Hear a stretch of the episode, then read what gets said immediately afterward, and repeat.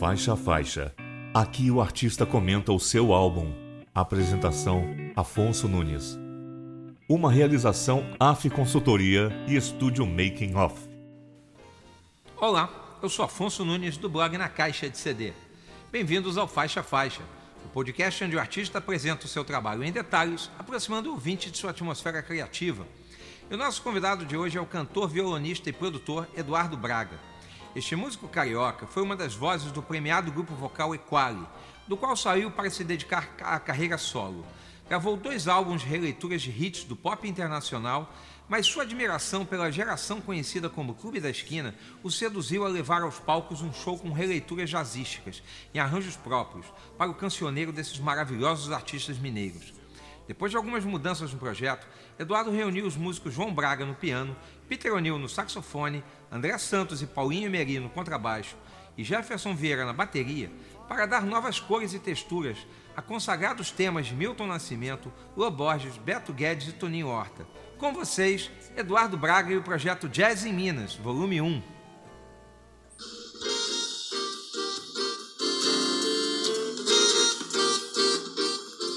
Essa primeira faixa, Nada Será Como Antes, nós usamos a letra em inglês, que é muito conhecida, né? a Sarah Vaughan gravou, e é uma intenção do trabalho, né? Até é bom explicar essa coisa das letras em inglês, é porque a intenção é, é, é, é colaborar para divulgação máxima né, do trabalho dos artistas do clube. É lógico que nesse primeiro, nessa primeira abordagem, nós não poderíamos fugir de fazer um grande número de músicas do Milton Nascimento, porque o Milton já é um artista que é conhecido como Brazilian Jazz, né? É, é um rótulo comum nas turnês, né? inclusive na última turnê dele antes da pandemia, quase todos os shows eram apresentados com esse com esse rótulo, né? Digamos esse label. Então, é, evidentemente que a gente não tinha como começar o trabalho sem fugir muito disso, até para poder dar ritmo, né, da, da forma e, e, identidade ao trabalho. Porque são músicas que já estão no repertório de quase todos os, os, os, músicos de jazz. Então, essa música eu já aproveito para é, prestar aqui minha, minha eterna é, admiração e agradecimento aos músicos que foram participando ao longo do trabalho. A ideia é de começar pelo por essa parte da música, né, que é um, uma ideia do Bituca, dessas ideias geniais, né, com compasso trocado e é, que tem lá no, no, no, meio da música. E a ideia de começar por ela foi do Fernando Pinto Pereira, que é um grande mestre, esteve com a gente em uma fase bastante extensa do trabalho, por vários shows a gente fez no Tribóis, fizemos no Lapa Café e outros lugares, no, no, no Bottles no Beco das Garrafas. Fernando, muito obrigado. Sua participação foi fundamental. E nessa época também tocava o Paulo Emerrio, que é o meu filho mais velho, que é um músico da nova geração aí, super vigoroso. Ataca em todas as frentes, toca vários instrumentos. E também é um profissional de estúdio, cada vez mais requisitado. E eu tenho esse prazer assim incomum, né? De ter dividido o palco com ele. Ele também fez uma, uma participações no disco, a gente vai ouvir mais para frente. Mas essa formação aí é a formação completa dos músicos da base do disco. Né? O solo do Peter, solo do Peter e o piano do João, baixo do André, bateria do Jefinho que particularmente eu acho genial, porque ele dá um toque regional à ideia meio funkeada do arranjo e ficou muito legal. Vamos a ela então.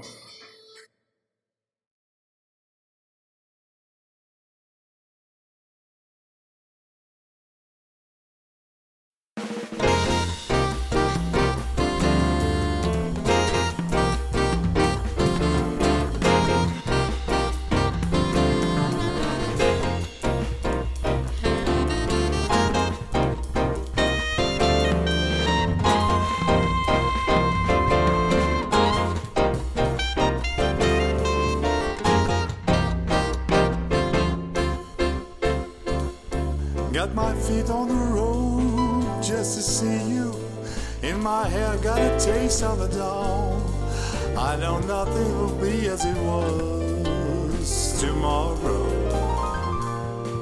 Tell me when will I hear from my people? Tell me when will I hear from my friends? Bleeding fire deep down in my heart. No one ever can tear us apart. Holding on to a teardrop of sun in the mouth of a night. Anytime, any day, any hour, you can feel our new song in the air. I know nothing will be as it was tomorrow. Tell me what will I hear from my people? Tell me what will I hear from my friends? Now that we've got our feet on the road, now that we've got a taste of the dawn, holding on to a teardrop of sun in the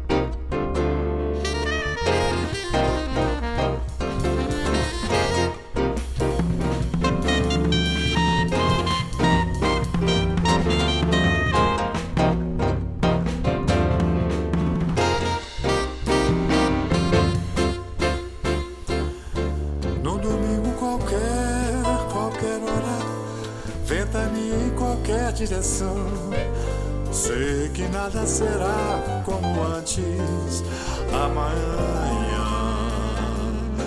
Que notícias me dão dos amigos? Que notícias me dão de você? Sei que nada será como está amanhã ou depois de amanhã. Existindo na boca da noite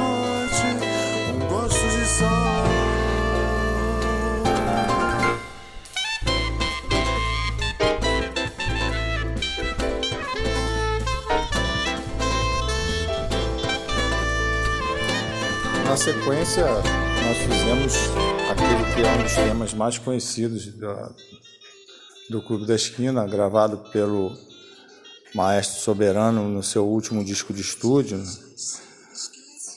como uma chancela, na nossa opinião, de que esse conjunto, né, para não dizer movimento da música brasileira, que ficou conhecido como Clube da Esquina, ele tem lugar no- no- nos movimentos principais né, da, da nossa música.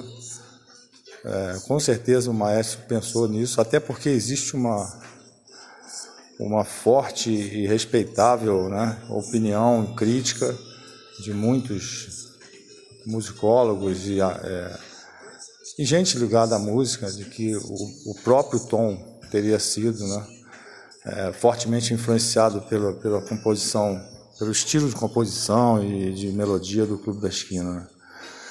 A partir do Matita Pereira, é uma, é uma, uma teoria bastante bem embasada e que o próprio, segundo dizem, o próprio Bituca também concorda com isso. E então o Trem Azul não podia faltar, composição de Loborges e Ronaldo Bastos, que é um, um dos letristas mais contumazes, né? faz parte daquele trio de letristas é, onipresentes no trabalho dos músicos do clube.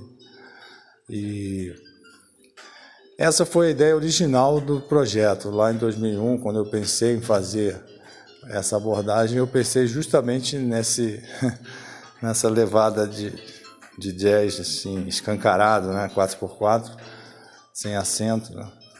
sem acentuação, é, para esse tema. E o pessoal comprou a ideia, né? como vocês podem ver aí, solos fantásticos, e a gente faz a, a é, apresenta o tema e a letra e depois é uma festa só, né? É, a gente procurou fazer aquele trading final, né, para caracterizar mais ainda o, o, o aspecto né, de, de, de standard em, nas páginas do Real Book. Esse é realmente o símbolo do trabalho, como ele foi idealizado e tive essa sorte de conseguir realizar. Isso é uma coisa realmente fantástica. Né? Então, vamos seguir aí com Trem Azul. Vamos nessa.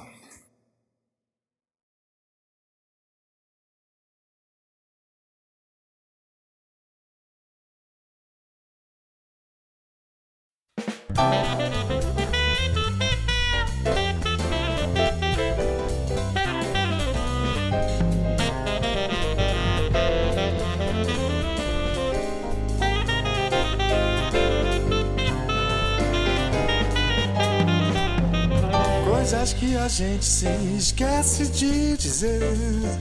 Frases que o vento vem, às vezes me lembrar. Coisas que ficaram muito tempo por dizer. Na canção do vento não se cansam de voar. Você pega o trem azul, o sol na cabeça. O sol pega o trem azul, você na cabeça. O sol na cabeça. Coisas que a gente se esquece de dizer. Frases que o vento vem, às vezes me lembrar. Coisas que ficaram muito tempo por dizer. Na canção do vento não se cansam de voar. Você pega o trem azul, o sol na cabeça. O sol pega o trem azul, você na cabeça. O sol na cabeça.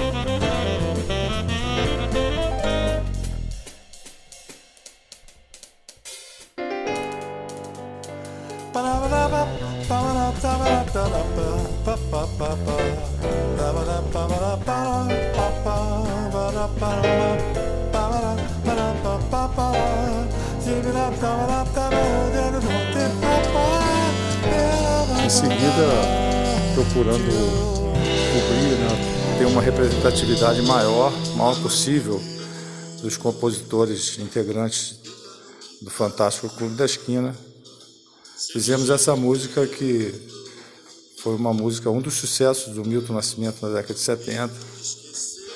Uma música do Nelson Ângelo, que como todas as músicas do Nelson Ângelo, são absolutamente genialmente originais.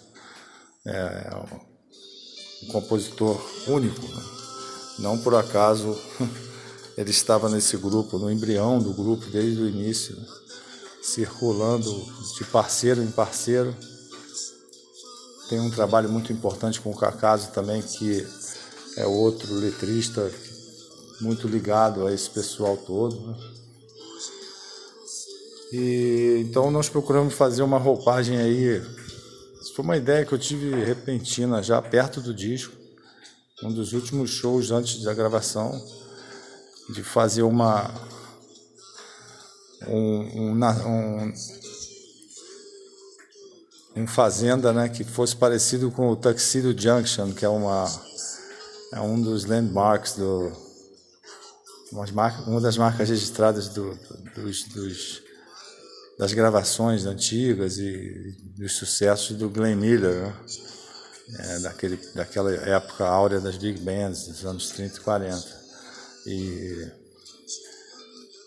fizemos meio às pressas, essa o, Peter ainda não tinha se juntado a nós e ficamos só a banda de base e eu mesmo. Vamos a ela então.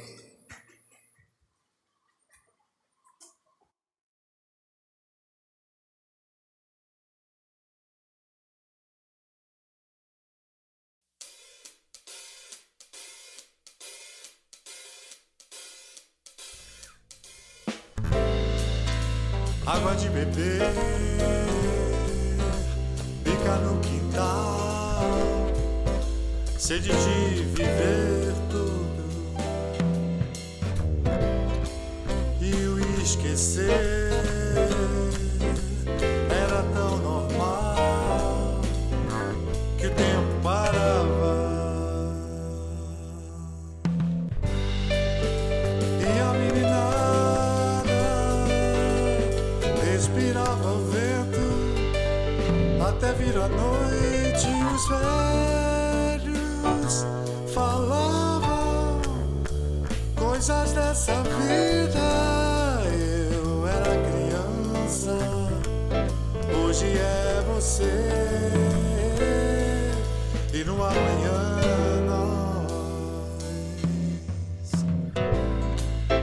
de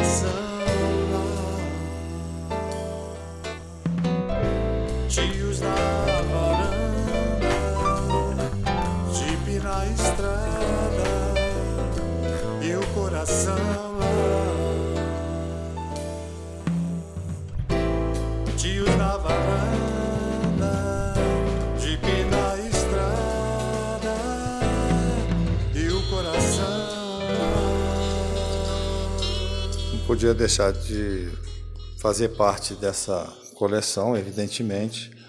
Um dos artistas que de maior sucesso e,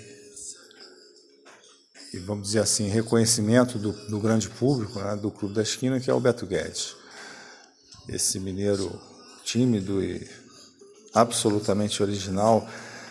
é, cuja melhor descrição é a do Marcinho Borges no, no seu songbook, né, esse recente produzido pelo Barral, que aliás é uma coleção fantástica de songbooks que não pode faltar em nenhuma estante de, de músicos e amantes da música. Né? É, ele descreve o, o, o, Beto Guedes pura e simplesmente né, e definitivamente como uma força da natureza. A originalidade desse, desse compositor é realmente ímpar. Né? E esse foi um grande sucesso que a gente mudou de compasso. Na verdade, essa música é uma quase uma regravação de uma da minha versão de Amor de Índio, de, de um disco, meu primeiro disco feito na Albatroz em 2005, mas com uma, dizer assim, com uma liberdade de expressão instrumental muito maior. E o Peter é, meio que se esbaldou né, nessa música, ele gostou muito de, de do arranjo. E, e a gente. É uma festa, né? Fazer essa música, porque é um tema inesperado para um, um, uma formação jazzística. No entanto, ela funciona muito bem. E tem um toque funkeado também, que eu gosto muito de. Eu tenho muito esse lado também, né? Uma coisa mais, mais pop, né? Aliás, os músicos do clube também têm, né? Muitos deles, né? A maioria deles. Então, ficou essa, esse mix aí de jazz, uma coisa mais puxada para a balada funkeada, né? Música de Beto Guedes e Ronaldo Bastos, um grande sucesso da década de 70.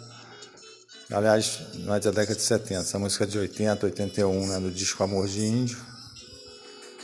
E vamos a ela.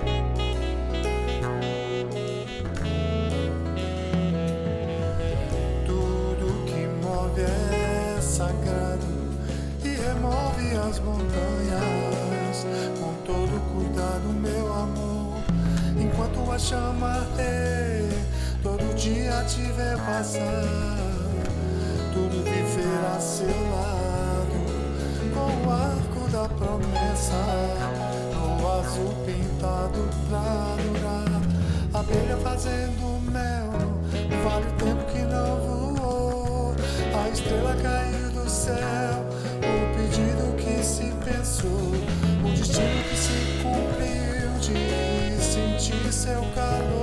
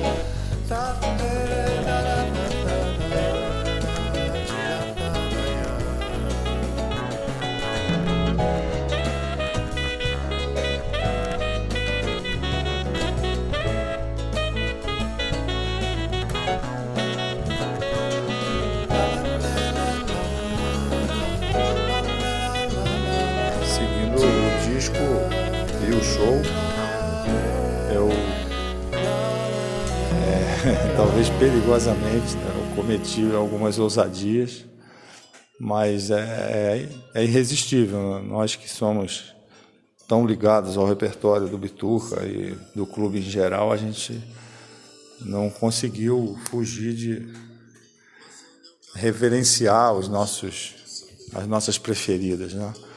Morro Velho é uma, é uma composição que dá, na minha opinião e de muitos, é uma grandeza assim completa né, da obra do Milton Nascimento, porque não só a música é dele, e a música é absolutamente revolucionária para a época que foi escrita e para uma, um, vamos dizer assim, uma, uma conjunção de, não só de estilos, mas de, de inspirações e de modos de fazer música. Né?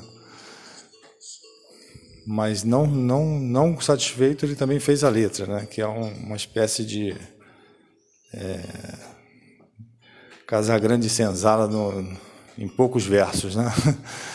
É assim, uma coisa que não tem como descrever a força dessa composição. E a gente tentou aí fazer uma, uma homenagem, né? porque é, é mais pelo barato realmente de fazer de, de, de cantar essa, essa maravilha que é o Morro Velho. Composição de Milton Nascimento que a gente fez, inclusive o Peter ainda não tinha. É, a gente não tinha um arranjo ainda com o Peter dessa música, então ele, ele, ele também não tocou nessa música, ficamos só nós e a base mesmo. O que foi fantástico também, porque de qualquer forma que você faça essa música, se, se os instrumentistas forem de alta classe como esses, é impossível ficar feio. Então vamos a ela, Morro Velho.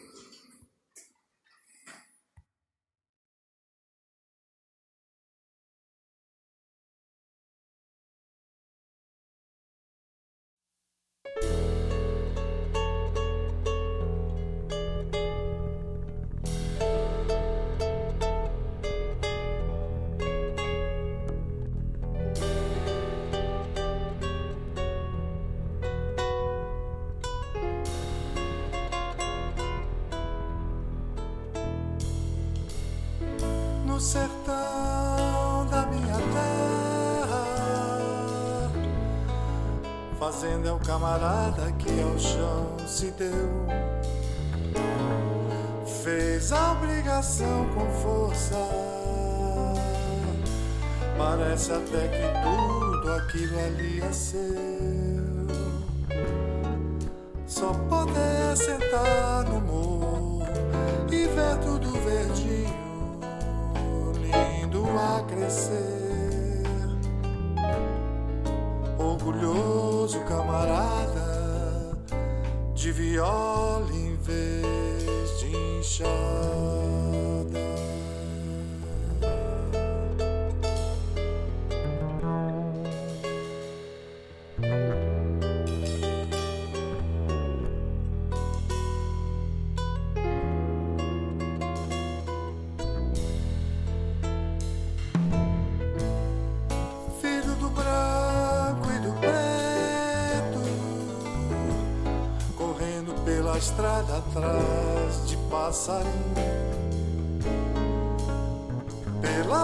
Plantação adentro,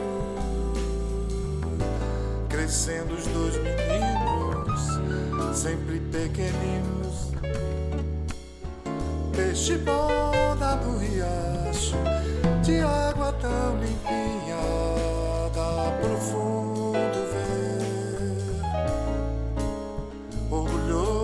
camarada, conta histórias pra moçada. Vai embora, tempo de estudos na cidade grande. Parte tem os olhos tristes deixando o companheiro na estação distante. Não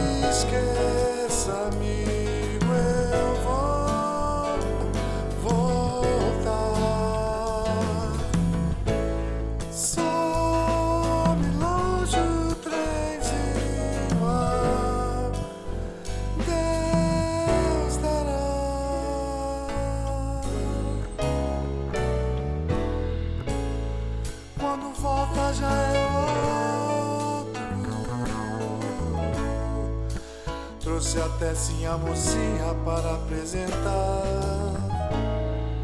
Linda como a luz da lua, que em lugar nenhum rebrilha como lá. Já tem nome de doutor e agora na fazenda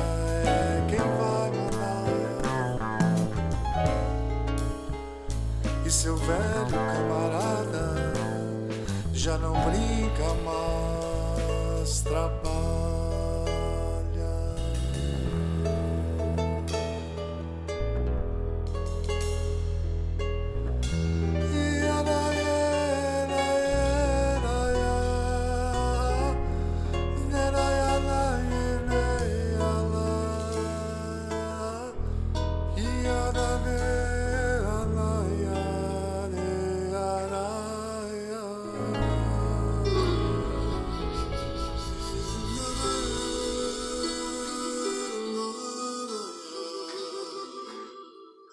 Procurando também apresentar músicas que são menos conhecidas né, do grande público, mas que são para os, os amantes né, e acompanhadores, aí, digamos assim, entusiastas do, do Clube da Esquina e do trabalho do Milton. São grandes pérolas. Né? Essa é uma delas. Né? Vidro e Corte é uma composição que não sei se foi feita para isso, mas originalmente ela foi trilha do do filme Django, do, do Silvio Tendler, que, o que por si só já daria a sua importância no, na, na, na, arte brasileira como um todo. Né? Trata-se de uma obra cinematográfica indispensável. E Vidro e Corte também tem uma, uma gravação do próprio Milton no, no disco de 87, Encontros e Despedidas, que tem a, a grande, vamos dizer assim, o grande mérito, o grande barato de ter um solo do Pat Metheny, né, que é o, um, um, dos artistas que se encantou, um dos artistas top, né, do, do, do, instrumental e da música em geral e do jazz particularmente mundial, que sempre esteve totalmente né, é, ligado emocionalmente em termos de, de parceria, né, é, com o Clube da Esquina. Né? Tem várias gravações de não só do Clube da Esquina, como músicos brasileiros né? com essa pegada né? de música de harmonia, nessa levada né? que o Milton Nascimento meio que inaugurou né? no, no, no cenário de, de, da indústria musical como um todo no Brasil. Então, Vidro e Corte é, é um é uma das músicas mais especiais para mim, inclusive porque foi através dela que eu conheci o, o trabalho do Metheny, né, e, que é um dos meus maiores ídolos também. Então eu tive a, a gana sempre de fazê-la ao vivo. E o Peter conhecia já esse tema, né, e botou essa flauta aí que dispensa comentários, acho que valorizou muito a música, acho que a gente conseguiu contribuir aí para uma versão com um toque diferente, né, do vídeo corte, uma bateria mais solta, mais jazzística mesmo.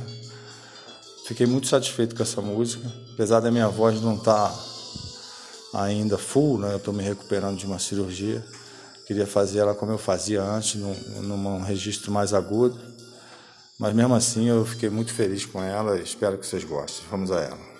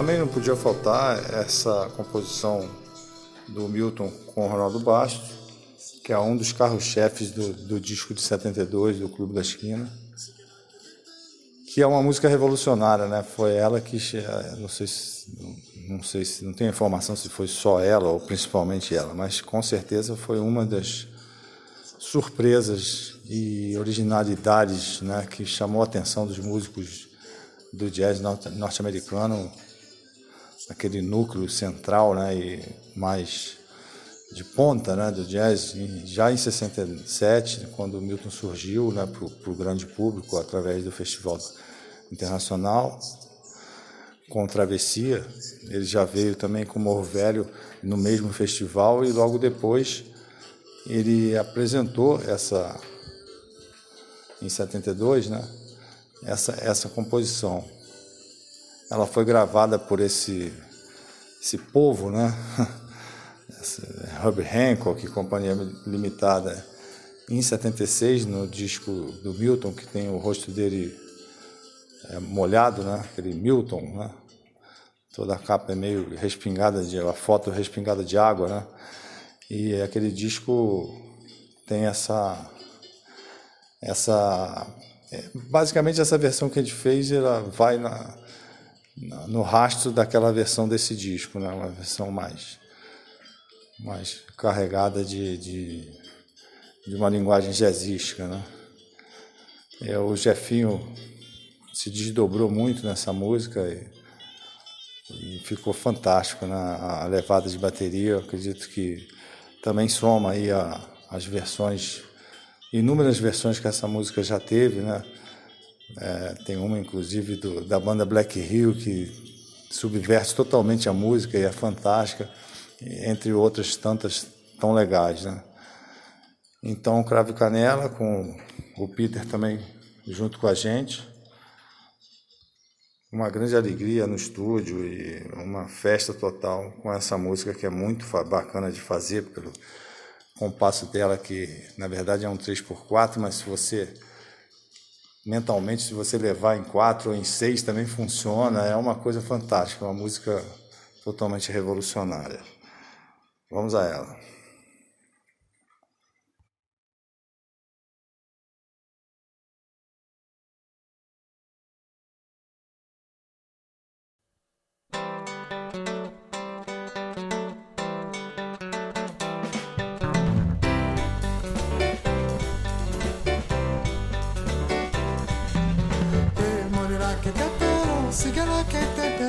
Cheiro do cravo. Cigana que tempero, morena que tempero, cor de canela. A lua morena, dança do vento, ventre da noite, sol da manhã. A chuva cigana, dança dos rios, o mel do cacau, sol da manhã. Ei, morena que tempero, cigana que tempero, cheiro do cravo. Cigana que tempero, morena que cor de canela. The luna, morena, the sound of the woods, the taste of the cloves, cinnamon stone. The rainy cigana, the taste of the rivers, the taste of the cloves, cinnamon stone. La la,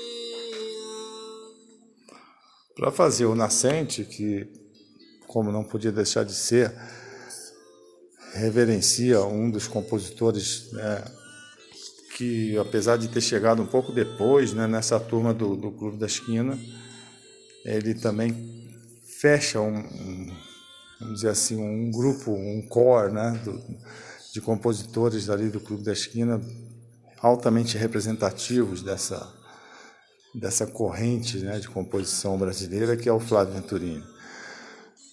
Essa música tem o seu parceiro mais comum, mais conto mais, que é o Murilo Antunes, que também tem parceria com outros músicos do clube. E é um clássico total, né? Essa música, para a gente ter uma ideia, ela foi gravada num, num disco do Michael Brecker antes da, dele falecer, um dos últimos discos que ele fez que é um disco só de baladas, né? Chama Ballad Book. E ele escolheu uma, uma, uma penca de standards e o Nascente, né? Para re representar né? essa, essa capacidade de, de melódica né? fantástica da música brasileira. E a gente ficou muito orgulhoso na época, né? Porque como eu disse na apresentação do, do programa, houve uma época em que esses, todo esse trabalho dos músicos mineiros ficou é, bastante relegado né, a um, uma espécie de ostracismo respeitoso. E ao longo dos, dos anos, final dos anos 2000 e década de 2010, isso voltou com força total, né? E hoje em dia é muito raro você ver entre cinco lançamentos né, de, de músicas de versões, é difícil de não ter um que reverencia esse repertório, sem falar dos shows. Então, para essa versão, é, eu trouxe uma novidade, que é uma voz que a gente acredita muito né, no desenvolvimento dela, que é a voz da minha filha, a Clara Forte é, não vou tecer muitos comentários, que pode parecer nepotismo, mas até agora né, todos são unânimes em, em reconhecer né, o fantástico talento dessa garota e a gente espera que, que ela faça muitas outras gravações. Vamos a ela.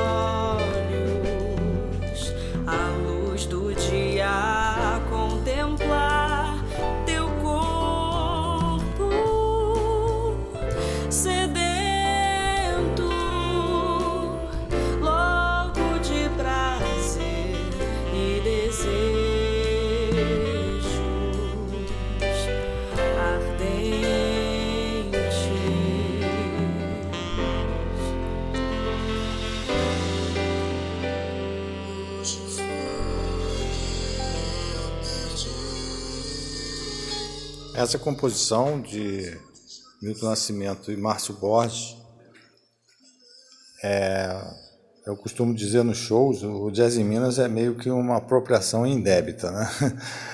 Porque, na verdade, como também já mencionei aqui, o trabalho do Milton como um todo, ele há muito tempo, desde o começo, aliás, ele tem esse reconhecimento né, como integrante do mundo jazzístico, né, digamos assim, por um espírito né, de liberdade, de absoluto,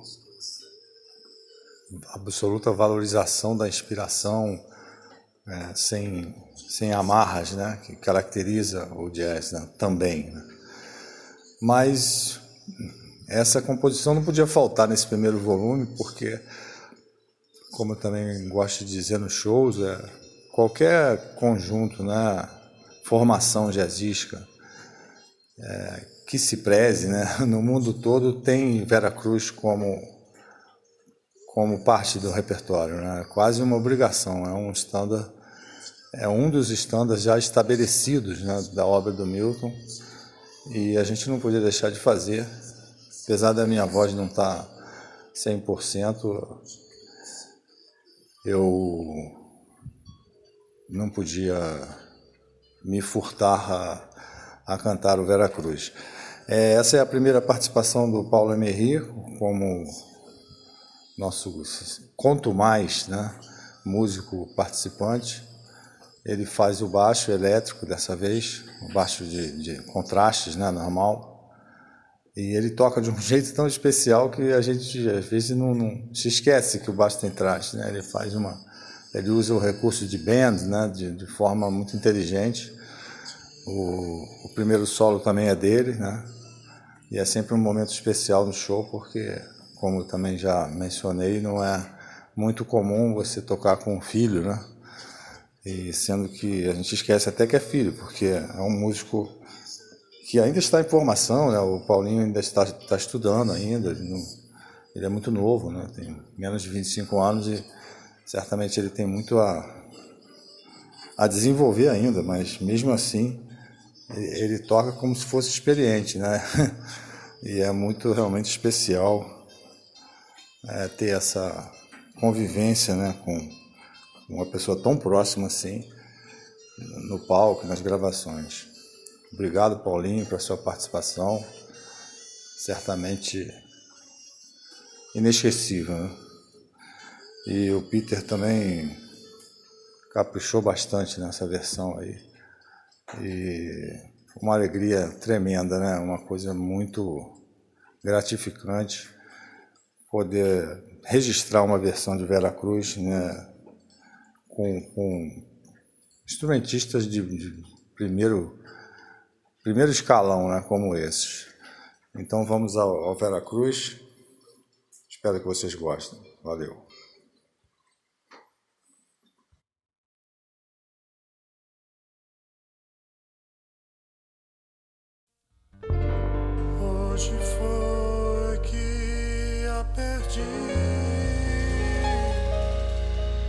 Mas onde já nem sei, me levo para o mar.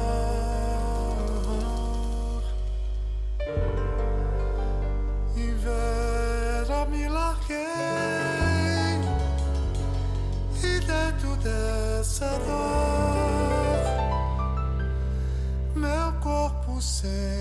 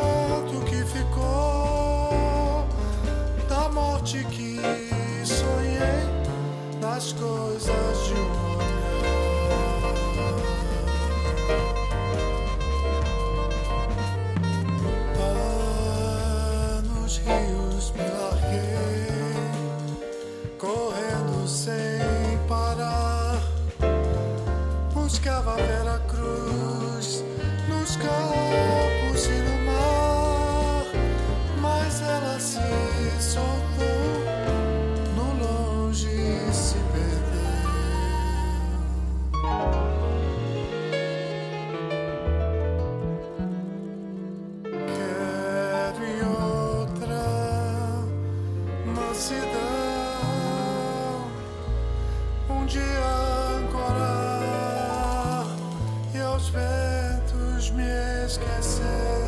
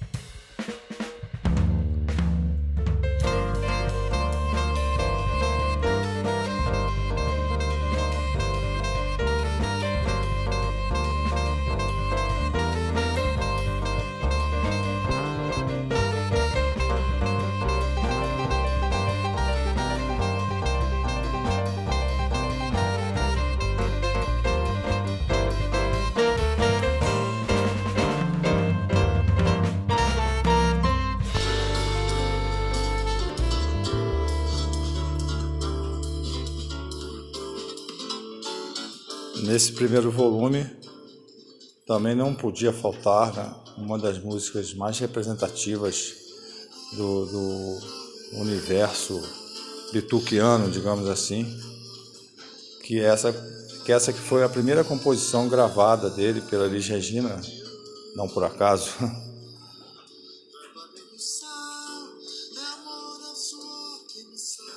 É, é uma composição geralmente utilizada por todos que têm essa leitura né, jazzística do, do, do repertório do Milton.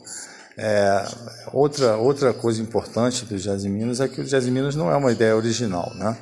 Nós procuramos contribuir com uma, digamos assim, é, uma leitura mais tradicional do, dos temas do clube. Né? Um registro né, em forma de standard para que aumente a divulgação dessas, dessas, dessas composições maravilhosas. Mas nós temos aí inúmeras né, formações, principalmente dos músicos mineiros mesmo. Lembrei aqui de cabeça, assim, por alto, do Enéas Xavier, do Cristiano Caldas, do, do Lima, né, com participação do próprio Milton, tem uma leitura jazzística já há muitos anos, belíssima. Né? O disco do Túlio Mourão, né? que já tem aí, não sei, talvez mais de uma década de, de idade, né? mais de 15 anos de idade, talvez até mais, que é uma leitura jazzística primorosa do repertório, o mesmo repertório que a gente praticamente está usando. Então, assim, a nossa contribuição é no sentido de é fazer uma leitura sucinta né, dessas músicas num formato jazzístico tradicional, o mais tradicional possível. Né? Acredito que essa versão de Canção do Sal tenha alcançado esse, esse objetivo.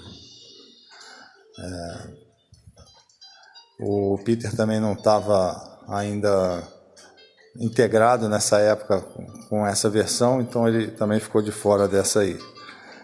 Estamos só eu, o André, o João e o Jefinho numa leitura sensacional dele de Canção do Sal. Essa aqui é a música que ele mais gosta de fazer no repertório, um toque regional muito interessante também. Vamos a ela, Canção do Sal, composição do Milton Nascimento, música e letra.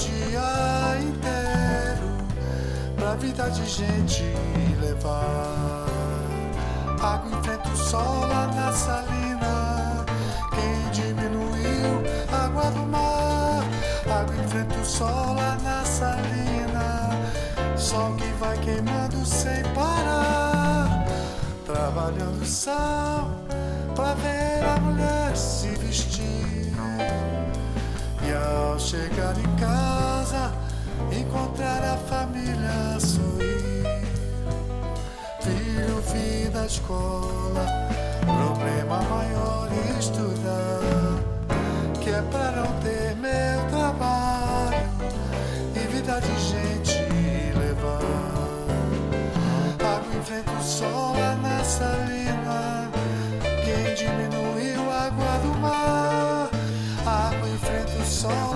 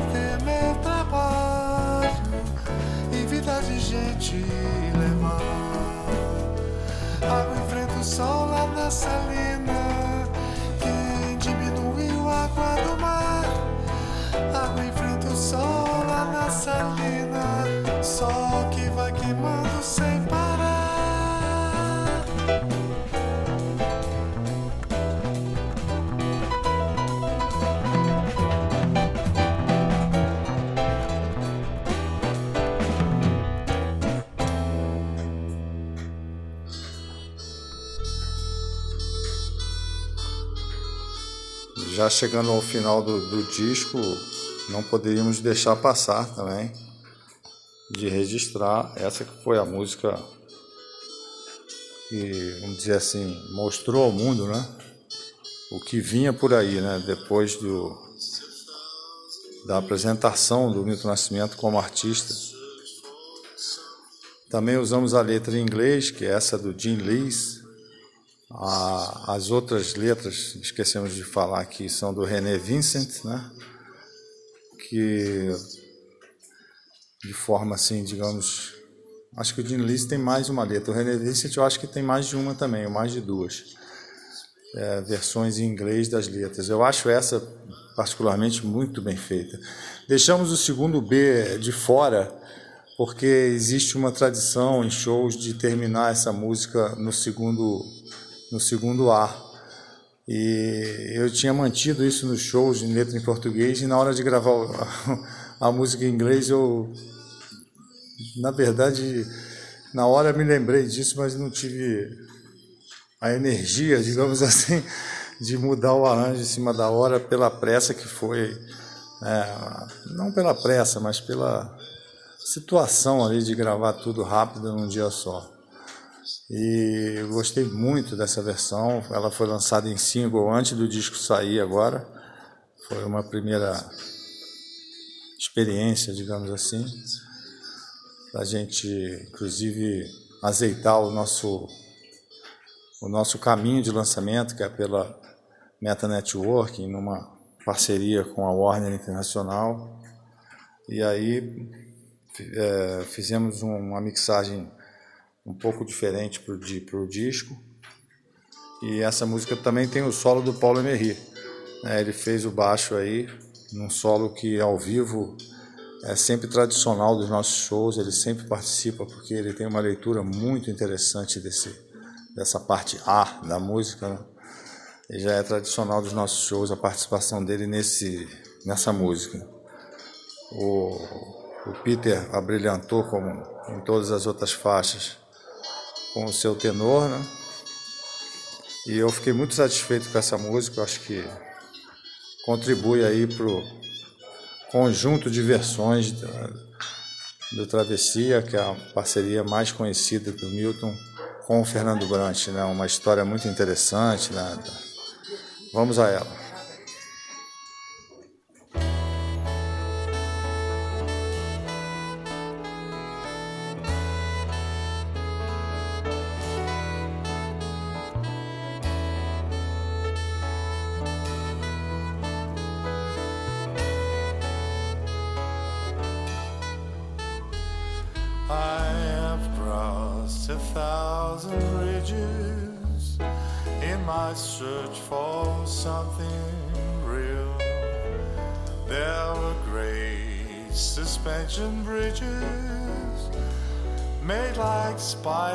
lives of still. There were tiny wooden trestles, and there were bridges made of stone. I have always been a stranger, and I've always been.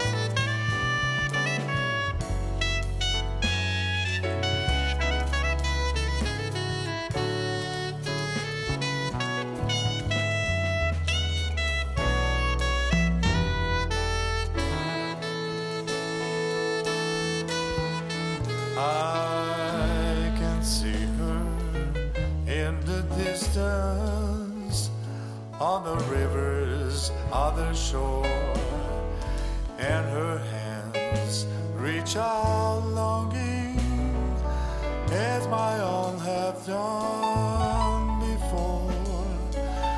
And I call across to tell her where I believe the bridge must lie. And I'll find it, yes, I'll find it if I search till I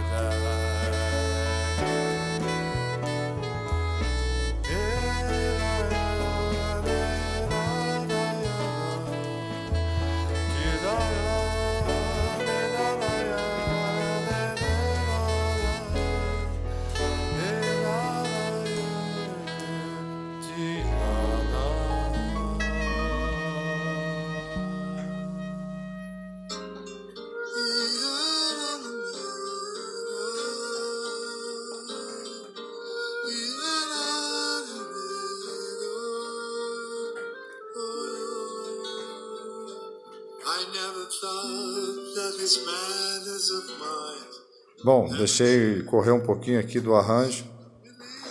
É, fechamos o disco né, com o compositor que faltava aí nesse time, evidentemente. Eu, assim, de forma talvez é, vã né, e até leviana, eu procuro é, colocar esses cinco compositores como representativos, né? Assim, os capitães do Clube da Esquina, né? Que tiveram uma maior, digamos assim, é, divulgação, né? maior penetração, digamos, no grande público. Né? Tony Horta certamente é um deles, é um músico que dispensa apresentações, junto com o Flávio Venturini, o Beto Guedes, o Loborges e o Milton Nascimento. Isso sem falar dos letristas, sem falar de, de Tavinho Moura, de Nelson Ângelo, que está representado aqui, né, por aí vai, né? São compositores que contribuíram de forma decisiva para a formatação desse, digamos assim, desse. Lembrei aqui agora do Novelli, do, do, do Wagner Tiso e de tantos outros, né? Então essa música é a música mais conhecida do Toninho, então naturalmente nós recaímos, né, é, direcionamos a escolha do, do, de uma música do Toninho para compor esse volume 1 é, para ela. Fizemos uma versão sem bateria porque no final da sessão eu vi que o, que o Jefinho estava muito cansado e falei, não, deixa que a gente faz uma outra leitura do, do Beijo Partido. E chamei o Paulinho, o Paulo Emery, ele botou esse baixo fantástico e o Peter sacou de sua poderosa flauta e fez essa maravilha aí. Um trabalho realmente que eu fiquei maravilhado com essa linha de flauta, essa coisa, uma dedicação dele muito muito bacana, muito tocante. E para fechar o, o, o, formato né, e a sonoridade que não pode faltar nesse, nesse trabalho do Toninho, eu tinha que contar com meu mestre, grande parceiro e amigo de, de tantas jornadas né, musicais e pessoais, digamos assim, o grande professor e violonista, guitarrista, Marcílio Figueiró. Ele botou essa guitarra que dispensa comentários, né? Então a gente termina o disco, na minha opinião, de forma respeitosa e devida. É, eu dediquei essa interpretação a Joyce Moreno, porque a versão dela do disco Diamond Land, né, do, do Toninho Horta, um disco de, ali pelos anos início dos anos 90, acho que foi 89 que saiu. Na época ele foi muito aguardado, né, porque o Toninho tinha, tinha lançado um disco muito tempo antes, né, ainda em 1981, e, e nunca mais tinha lançado nada, né, por conta da, da, rotina de shows e da movimentação da carreira dele. E a gente aguardava muito esse disco. E essa versão, quando saiu com o baixo do, do Nico Assunção, um arranjo lindo do Toninho, veio com a voz da Joyce e eu guardei essa interpretação desde a primeira audição. Né? E, de forma que eu não consigo cantar diferente dela, e essa letra é muito bem feita também em inglês. E fica aí a nossa contribuição. Esperamos que ajude né, a tornar esse trabalho, essas composições, esses artistas maravilhosos cada vez mais conhecidos e como eles merecem ser. Né? Muito obrigado a todos, Afonso. Até, até o próximo programa, Afonso.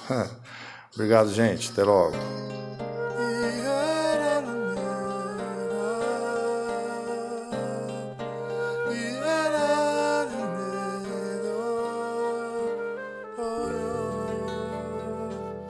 I never thought that this madness of mine have a chance. Believe me. So I want to put my pieces together and give them